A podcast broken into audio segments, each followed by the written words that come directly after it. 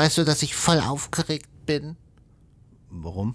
Weil wir ja heute gleichzeitig unsere erste Episode auf Englisch veröffentlichen und, naja, ja.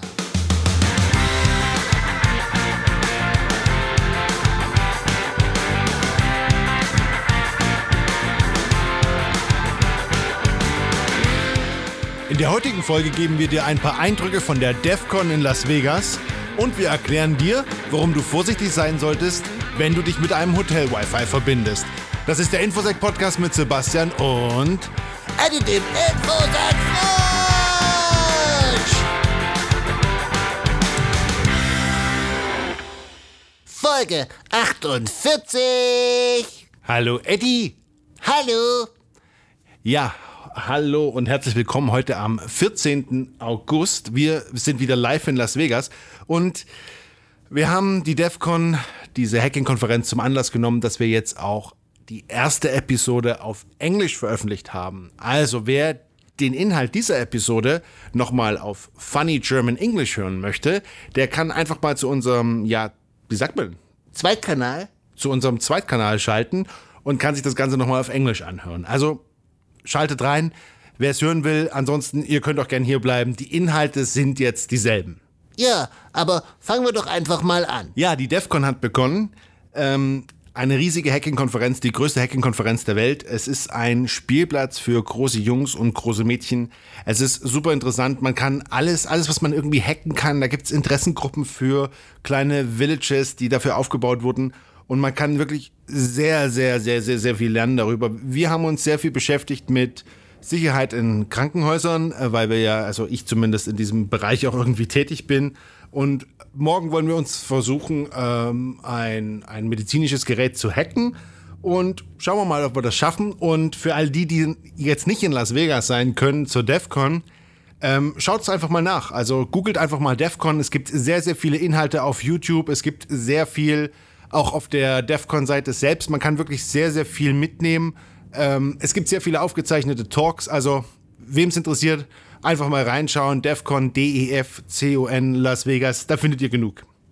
Ja, ähm, vielleicht noch eine Sache, die erwähnenswert ist. Wir haben ja jetzt mit wirklich sehr, sehr, sehr vielen Professionals gesprochen, die äh, sich mit äh, Krankenhausinfrastruktur auseinandergesetzt haben und die haben gesagt, wenn es eine Sache gäbe, die sie implementieren könnten, die die Sicherheit in Krankenhäusern drastisch erhöhen würde, dann wäre das Zwei-Faktor-Authentifizierung. Und wir haben ja schon sehr, sehr oft drüber gesprochen.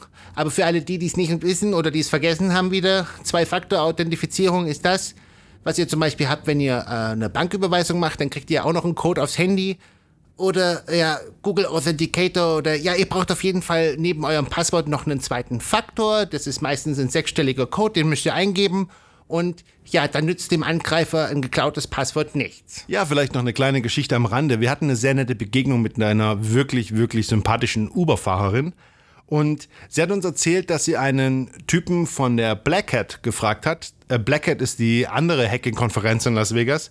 Ähm, wie sie ihre, über ihre Cybersecurity, wie sie das alles erhöhen könnte. Und dann hat sie einfach so einen Notizblock von ihrem ähm, Armaturenbrett genommen und da standen drei Dinge drauf. Und die erste Sache war, Zwei-Faktor-Authentifizierung. Zwei-Faktor-Authentifizierung. Zweiter Punkt war Passwortmanager. Und der dritte Punkt, ganz wichtig, dass man niemals ein Passwort zweimal verwenden sollte. Denn wenn ein Angreifer das Passwort von dem einen Account hat, kommt er nicht in den anderen. Ja, und dann hat sie die Uberfahrerin vernünftigerweise gesagt, wenn der Black Hat Guy ihr das gesagt hat und jetzt noch der Typ, der zur DEFCON geht mit dem äußerst interessanten Frosch, ähm, dann muss es ja, da muss ja was dran sein. Aber Eddie, kommen wir mal zu unserem eigentlichen Thema für heute, nämlich die Sicherheit in Hotelnetzwerken. Und um vielleicht das Gesamtbild zu sehen, fangen wir erstmal mit einem Beispiel an, was ihr euch zu Hause betrifft. Und das ist das, wenn ihr zum Beispiel, ihr habt mehrere Geräte, die sind verbunden mit eurem Heimnetzwerk, mit eurem WLAN zu Hause und mit diesen Geräten seid ihr in der Lage, zum Beispiel von eurem Handy Musik auf eurem Fernseher zu streamen oder auf eurer Stereoanlage oder über Apple TV oder wie auch immer. Also der Punkt ist, ihr seid, die Geräte können sich irgendwie miteinander verbinden und Inhalte abspielen oder sonst irgendwas miteinander tun. Und damit das funktioniert, müssen sich natürlich diese Geräte irgendwie sehen und sie müssen in der Lage sein, also das Netzwerk muss es zulassen, dass diese Geräte auch miteinander kommunizieren können. Und das machen sie üblicherweise über einen Port, über einen offenen Port, über die die kommunizieren können. Genau, und ein Port, also ist sowas wie ein äh, offenes Fenster oder eine offene Tür in eurem Haus.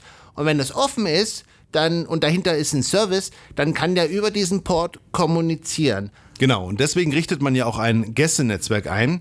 In dem Netzwerk lasst ihr, ja klar, wie es der Name schon sagt, eure Gäste hinein und ihr wollt ja nicht, dass die Geräte von euren Gästen mit euren privaten Geräten kommunizieren können.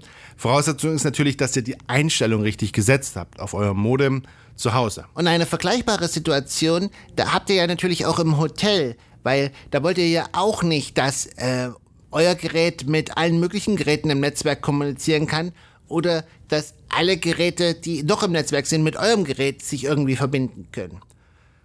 Genau, also was, was ist die Hauptsache, was man eigentlich will? Also man möchte ja die Internetverbindung des Hotels nutzen, damit man nicht, damit man seine Daten sparen kann oder wenn man im Ausland ist, weil man keinen äh, Datentarif hat, wie auch immer.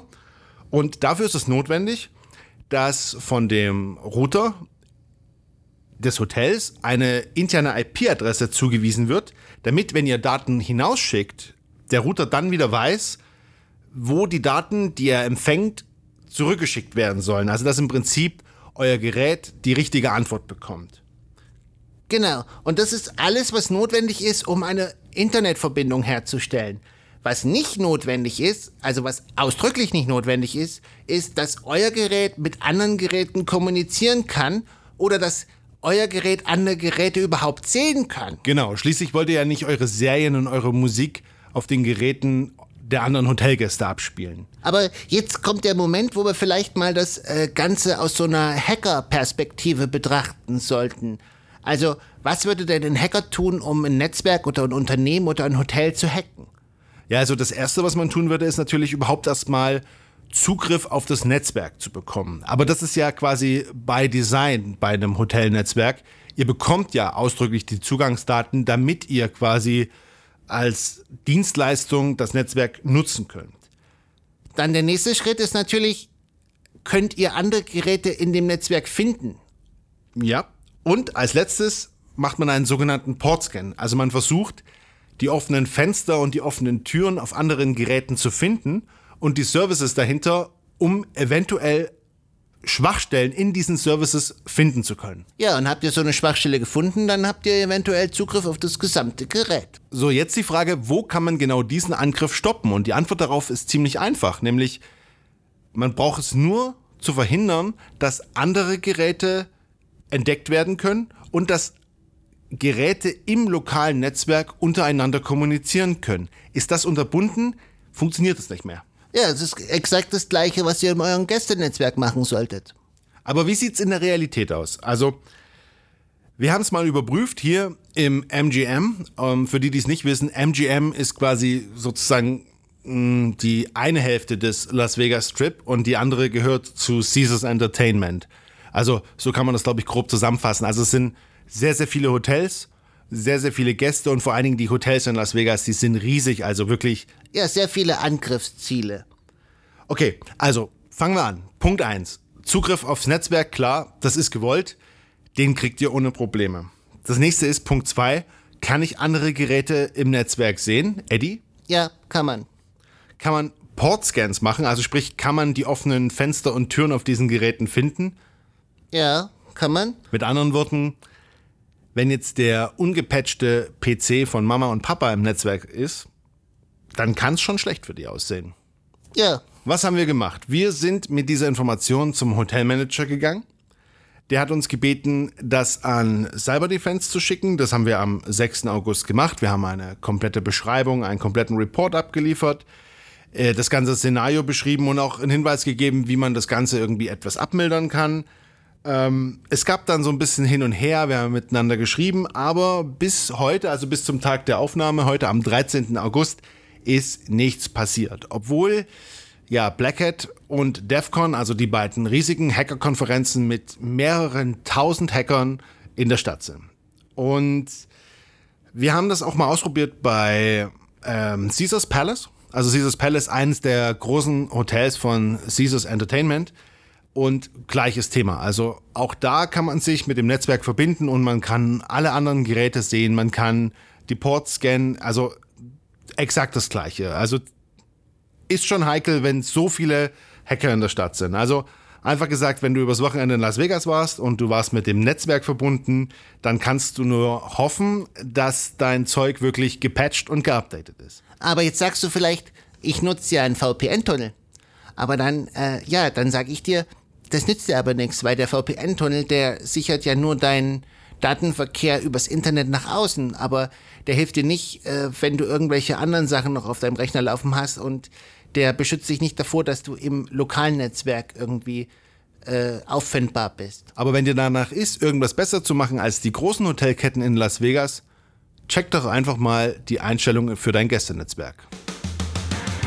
Und das war's für diese Woche. Das war der Infosec-Podcast mit Sebastian und Eddie dem Infosec Frosch. Vielen Dank fürs Zuhören. Uns gibt's jetzt auch auf Englisch, aber natürlich auch weiterhin auf Twitter unter etti-infosec. Wir hören uns nächste Woche. Bis dahin, bleibt sicher. Tschüss. Tschüss.